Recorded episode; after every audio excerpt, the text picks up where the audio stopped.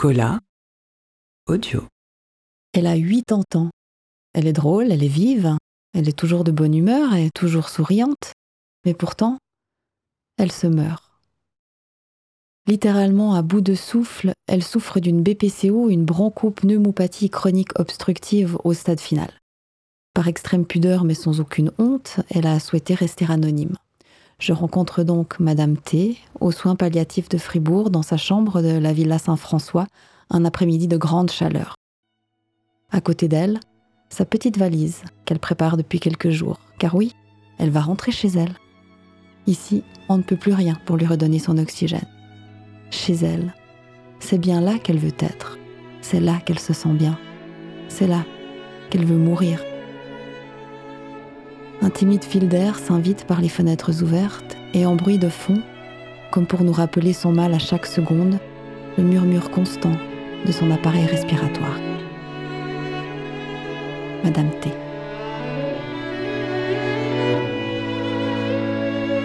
À demain une série proposée par Vicky de Paola et Nasrat Latif. Et ça fait des semaines, voire des mois que je demande à mourir. Ça ne vient pas. J'engueule même mon, mon, mari qui est mort depuis 43 ans. Et, et il vient pas non plus me chercher. Donc, pourquoi je dois rester sur cette terre? J'ai plus rien à faire. J'ai pas d'enfants, pas eu cette chance. Mes parents, ben, ils étaient vieux, ils ont eu le droit de mourir. J'ai des amis, bien sûr. J'ai encore de la famille, oui, mais pas proche, proche, proche. C'est des neveux, c'est des nièces, mais je fais pas peine à quelqu'un. Peine physique, j'entends. Bien sûr qu'ils auront du chagrin, mais non, ils sont prêts maintenant. Je les ai bien, je crois bien préparés. En étant toujours positive face à la mort, qui sera pour moi une bénédiction, une, délivrance. Mourir, ça me fait pas peur. Je suis même sereine. Et ça, ça c'est un point d'interrogation pour pas mal de personnes. Mais j'ai jamais été angoissée par rapport à la mort, jamais. Seulement avant, j'avais des choses à faire. J'avais des gens à accompagner, à aider. Maintenant, j'ai plus personne, donc je peux lâcher prise. Parce que je sais pas, il y a quelque chose que je lâche pas prise encore, je sais pas quoi.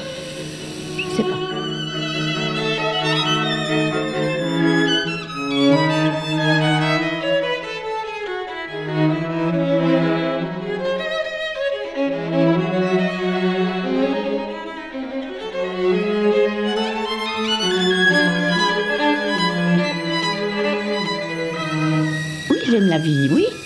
Mais j'aime la vie pour autant que je puisse respirer. Et au fur et à mesure que les jours passent, je me rends compte que je respire de moins en moins bien. Donc je l'aimerais moins, de moins en moins cette vie. Et comme ça, je ne peux pas vivre. C'est impossible. J'ai même pensé à exit. Je n'accepte pas une vie à moitié. Et je me rends bien compte que tous les jours qui passent, est un jour moins bon. J'ai plus de peine avec la respiration. Donc ça ne veut pas aller en s'améliorant. Il n'y a pas de miracle là. Donc le jour où il n'y a plus rien qu'on peut m'apporter, ici je le sais maintenant, ils l'ont dit clair, net, on n'a rien. Bon, ok. Je retourne chez moi. Je ne suis pas quelqu'un qui va aller se jeter sous le train. Hein. Je n'ai pas le courage. C'est je j'ai pas le courage. Me jeter de la fenêtre, non, j'aurais trop peur d'arriver en bas, en, vie, mais pas entière. Exit me paraît un suicide propre, digne. Et je le prépare, mais je le prépare déjà depuis quelque temps, hein, c'est pas nouveau ça. Je suis membre depuis bien des années, et maintenant ça se précise, bien sûr, vu l'état de santé. J'en suis là. Donc j'ai rien fait de plus, j'ai vu une fois les gens d'Exit et pas plus. Je voulais savoir ici ce qu'on me proposait. Je sais que mon médecin est là, il n'a rien d'autre à me proposer. Donc je vais aller de l'avant en m'étiolant. Et s'étioler, c'est rien si on a son souffle. Et si je dois chercher mon souffle comme je le fais des fois, non, c'est pas vivable. Je ne peux pas l'accepter. j'ai beau être je ne peux pas l'accepter. Je suis chrétienne, j'ai mon Dieu à moi. Il est merveilleux, mais il tarde à venir me chercher.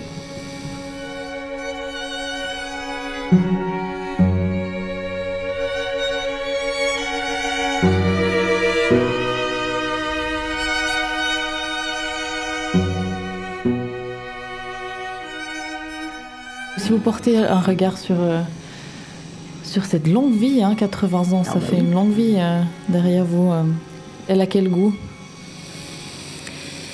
Je peux être malhonnête. Alors d'un côté, j'ai eu une vie de merde, mais une vie tellement heureuse et tellement riche au tout. Mais vraiment, ma vie était dure, ça c'est sûr. Mais j'ai toujours l'impression que dans la vie, vous recevez une gifle avec une main, puis avec l'autre, vous recevez de quoi supporter la douleur de la gifle. C'est ce qui m'est arrivé toute ma vie. Toutes les merdes que j'ai dû avaler, j'ai reçu la force. Toute seule, je m'en serais jamais sortie. J'ai perdu ma maman à 5 ans et demi. Mon pauvre papa s'est retrouvé veuf avec trois gamins. 8 ans et demi, 5 ans et demi, 13 jours.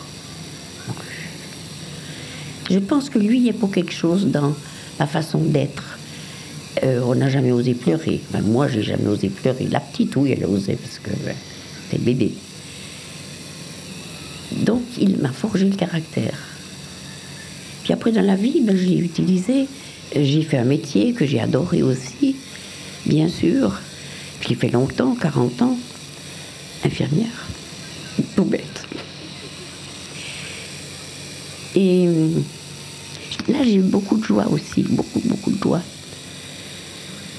Puis ensuite, ben, la vie euh, était ce qu'elle était. J'ai perdu mon mari, qui avait 34 ans, donc c'est un peu jeune. trois mois après, mon ami à qui on avait offert de venir finir sa, sa vie chez nous. Vous savez, quand vous, vous éprouvez deux deuils très proches de vous, très chers, en trois mois d'espace, seul, vous ne pouvez pas supporter ça. Il faut bien qu'il y ait une force supérieure qui vous l'envoie. Et je ne la connais pas, cette force. Je l'appelle la force ou Dieu.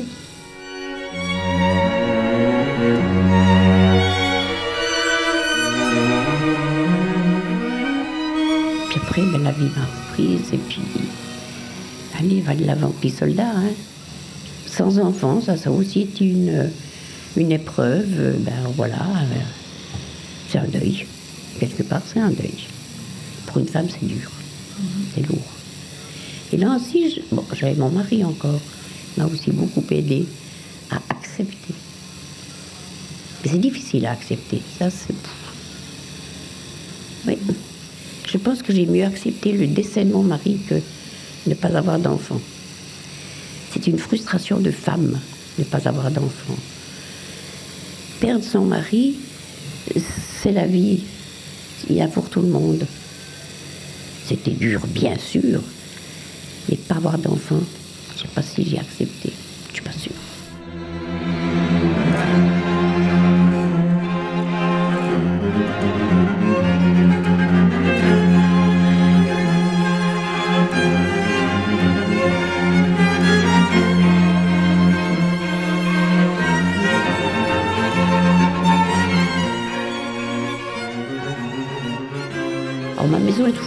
En vacances. Était, je peux plus.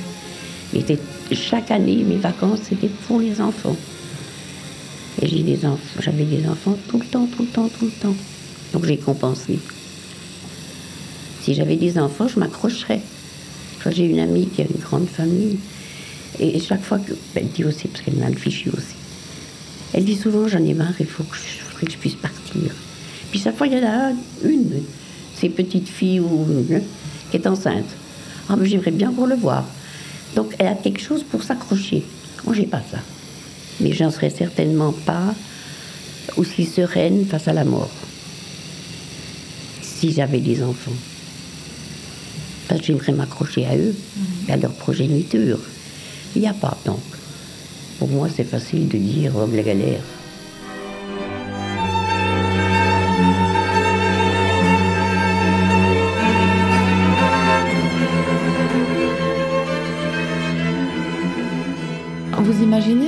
Des fois le moment où vous allez mourir? J'aimerais me réveiller morte un matin. Ça n'arrivera pas, c'est sûr. Non, j'imagine pas comment ce sera. Je me dis que le jour où j'aurai fait mon dernier soupir, euh, j'ai déjà organisé euh, qui fait quoi après moi. Mais ils se débrouilleront. On parle du paradis, on parle de l'enfer, j'y crois pas. Paradis, qu'est-ce que c'est le paradis? J'en sais rien. Personne n'est revenu pour nous dire. Il y a un après. Pour moi, il y a un après. Mais c'est quoi cet après? J'en ai fiche, je trouve aucune idée. Je sais pas. Mais j'y vais avec confiance. Vous vous réjouissez? Oui, oui. Parce que j'espère bien, je pense que c'est ça que, que mon esprit pense. Y retrouver tous ceux que j'ai aimés. Et il y en a un, un paquet, hein, là-haut. Là-haut là-bas, je sais pas où. Voilà, ça c'est, je pense, ce qui me tire vers eux. Je pense. dans votre, euh, dans votre carrière d'infirmière, vous avez vous-même accompagné des gens Oui, beaucoup. au seuil de la mort Beaucoup. Oui. Et des familles. Donc c'est quand même euh, un passage de la vie euh, que vous avez déjà appréhendé. Tout à fait. Ah, tout à fait. C'est pas quelque chose d'inconnu pour moi. Du tout. Et peut-être que dans le fort intérieur de moi, j'ai envie que pour moi, il se, il se passe euh, sereinement. Sans. euh, Comment Je sais pas, je trouve pas le mot. Ah, ben, c'est pas prêt encore là-haut. Euh, Résistance voilà. Mais Dites-moi, quand on, est. euh, voilà, euh, vous, vous êtes prête euh, dans, quelques jours, dans quelques semaines, vous ne savez pas, mais le plus vite possible, c'est votre demande, vous aimeriez partir. Du coup, comment, comment on vit pour que chaque jour soit pas finalement un fardeau Chaque jour que vous attendez?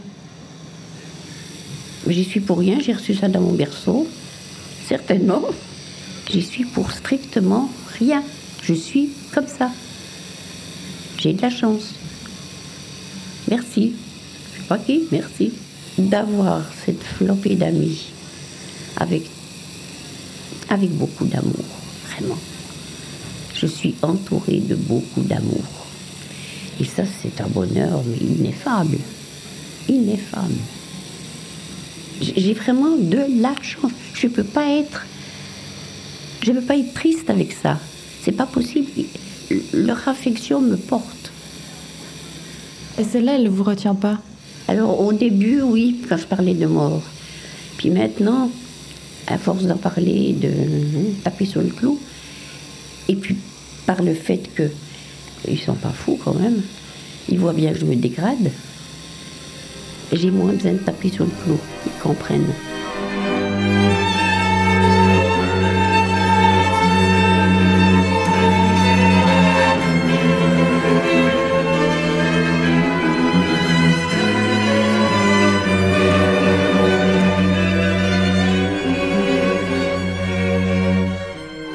Sachant que ce que vous dites sera écouté, qu'est-ce que vous auriez envie qu'il soit vraiment entendu? S'il y a quelque chose que vous pourriez faire passer aux personnes qui vous écouteront, c'est quoi?